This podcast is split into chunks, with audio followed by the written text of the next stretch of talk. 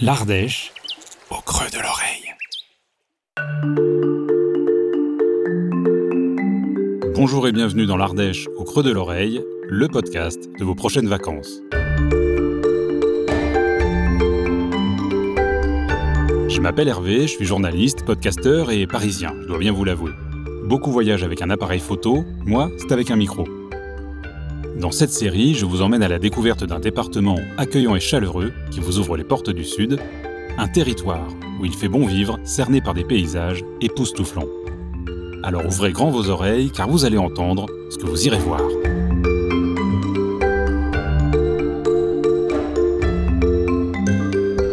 Aujourd'hui, je poursuis mon périple hivernal en Ardèche.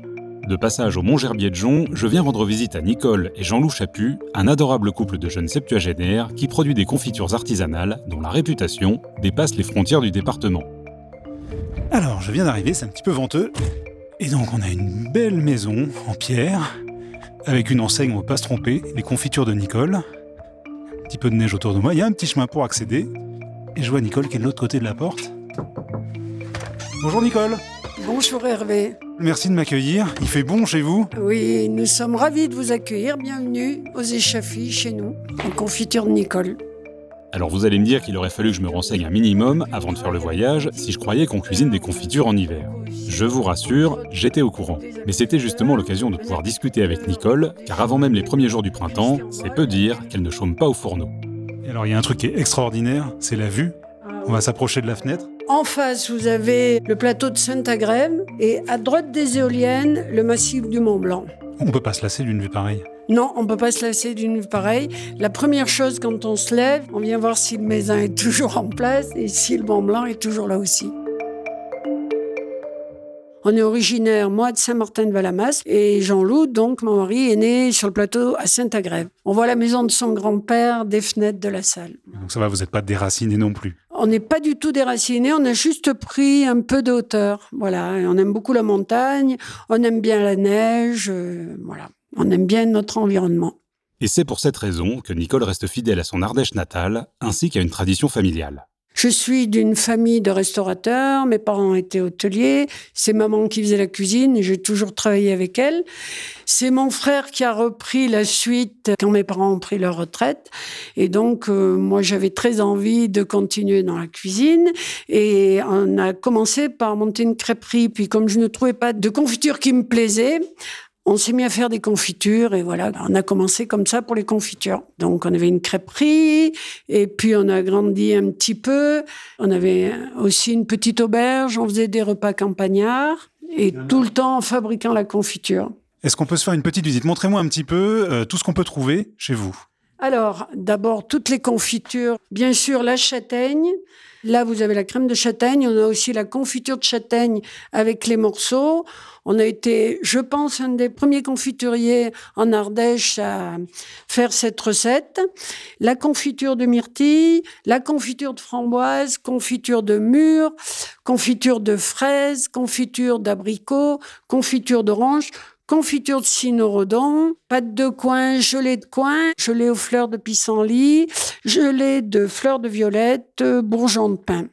Serpollet également, que nous ramassons avec mon mari. Pour les fruits, on travaille. Alors, les myrtilles, ce sont des myrtilles qui sont ramassées principalement sur une propriété à nous, dans les bois. Ce sont des myrtilles sauvages. Et pour les autres fruits, on travaille avec des petits producteurs locaux. Tout est local. On a nos confitures que nous fabriquons et puis on travaille avec des petits producteurs euh, locaux aussi, entre autres un apiculteur ardéchois, un ami, Christian Moll, la miellerie de Boissy. Il pose ses ruches pour les fleurs de montagne sur notre terrain, l'autre côté de la route. Et qui dit produits locaux dit également un rythme de travail imprimé par les saisons. Alors on va commencer avec la confiture d'orange. Euh, au mois de début mars, mi-mars. On travaille avec euh, la maison Sabaton d'Aubenas qui travaille la peau d'orange pour faire des orangettes et on prend, nous, le fruit. Une partie des fruits parce qu'on est quand même tout petit. Et après, on va attaquer avec la fraise et puis les confitures de fleurs. Donc pissenlit en premier. Et puis la violette, ça suit. Et puis après, les fruits rouges d'été qui arrivent, la myrtille, framboise. Voilà.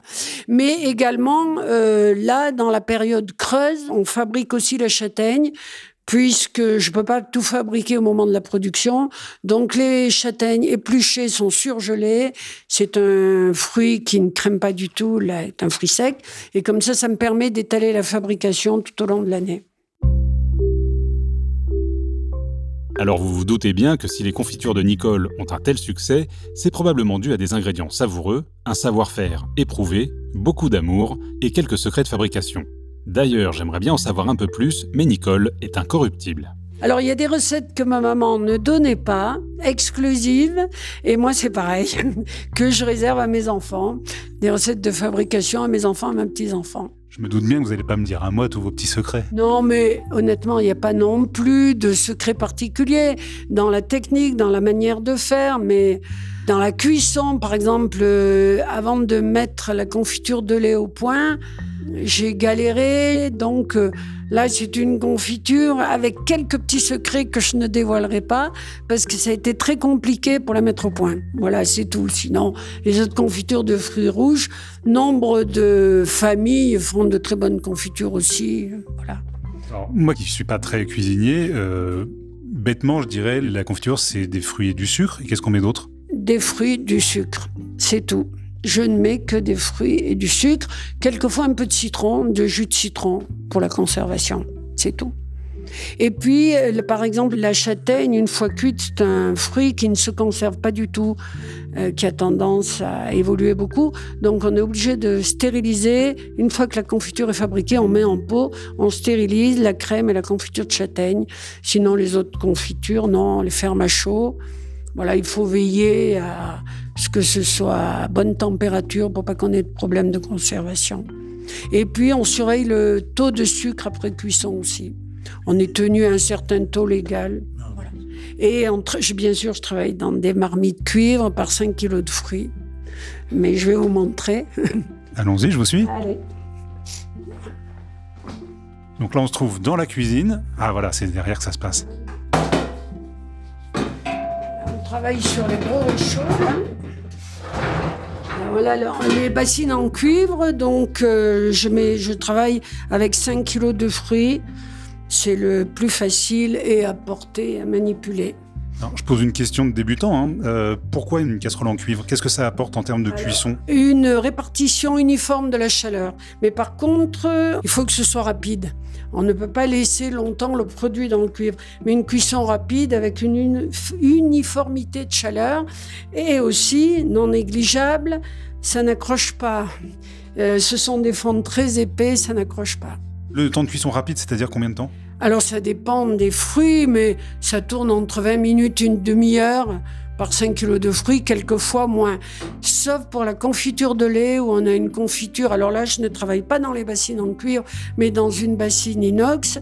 Et là, on est entre 7 et 8 heures de cuisson parce qu'on déshydrate le lait. Et on surveille et c'est très long, quoi. Alors, je, je pose que des questions de béotien. Hein. Euh, ça représente combien de kilos de fruits pour un pot? Pour un pot, à peu près sur 10 kilos de fruits, à peu près. Hein. 10 kilos de myrtille, ça varie des fruits, mais pour la myrtille, on arrive autour de 50 pots. Les 50 pots de mes pots à moi, hein, bien sûr. Alors, ils, sont, ils sont particuliers, c'est quoi C'est 250 grammes? 320 grammes. Alors, procédons à un rapide calcul. 10 kg de fruits pour 16 kg de confiture, ça représente 200 grammes de fruits par pot, soit quasiment les deux tiers de sa contenance. Alors après, il doit y avoir un atelier collage d'étiquettes. Ah oui, ça... C'est vous? Tout à la main. Alors, j'ai quelques petits trucs pour me simplifier, mais en fait, je colle tout à la main. Et donc, vous vous êtes allé sur la table et euh, Hardy Petit? Jean-Loup s'installe là, sur une table, au magasin, et ça, je reconnais que je n'y mets pas la main. Hein. Et si vous aviez encore un doute sur la gentillesse de Nicole et Jean-Loup, voilà ce qui s'est passé alors que nous approchions dangereusement de l'heure du goûter. Je vais peut-être vous faire votre crêpe, si vous voulez manger. Goûter la confiture de châtaigne. Je vais vous faire une crêpe à la confiture de châtaigne. Avec grand plaisir, Nicole. Un verre de vin chaud, la myrtille avec, ou café ou chocolat chaud. J'ai bien envie de tenter le vin chaud quand même. Allez, c'est parti.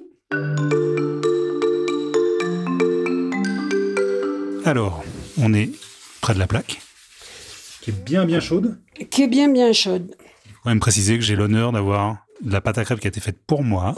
Voilà. Mais euh, je dois dire que c'est quelque chose que j'aime beaucoup faire. C'est vraiment un plaisir. Je ne m'en lasse jamais. D'ailleurs, dès que mes petits-enfants arrivent, c'est rituel. Quand ils viennent en vacances, on n'attaque toujours pas un goûter crêpe. Mais c'est un véritable plaisir. J'aime faire les crêpes. Ça tombe très très bien parce que moi j'adore les manger. Pour pas que la plaque accroche, il faut qu'elle soit très très chaude.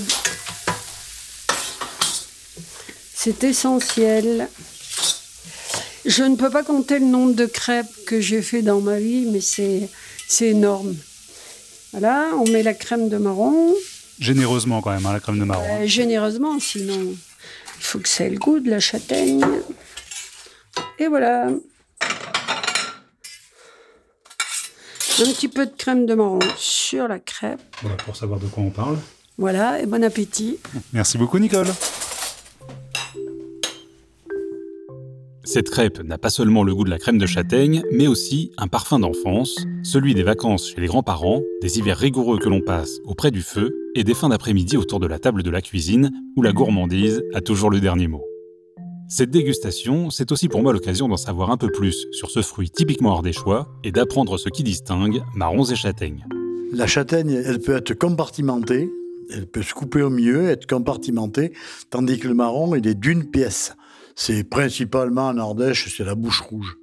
C'était une très bonne châtaigne, et puis la variété marron qu'on appelait dans le temps le marron de Lyon, parce que c'était celle que les castanéiculteurs ardéchois, dans l'ancien temps, montaient vendre les plus jolies à Lyon au marché. Voilà, le marron de Lyon, mais qui sont bien de l'Ardèche, voilà.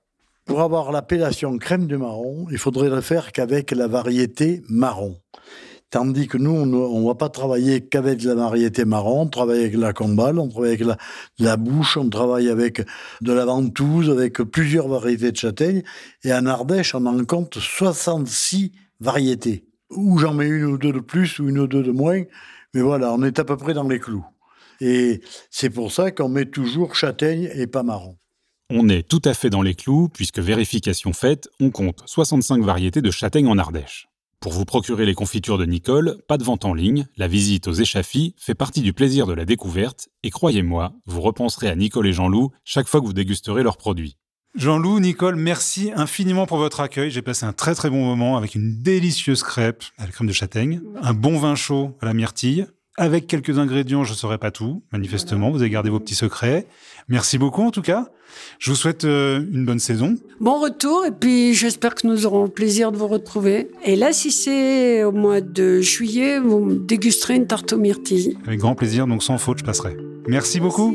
Au revoir. À bientôt. C'est la fin de cet après-midi gourmand au Mont-Gerbier de Jonc, en compagnie de Nicole et Jean-Loup qui vous y attendent dès les beaux jours. Vous retrouverez toutes les infos pratiques dans les notes de cet épisode et sur le site ardèche-guide.com.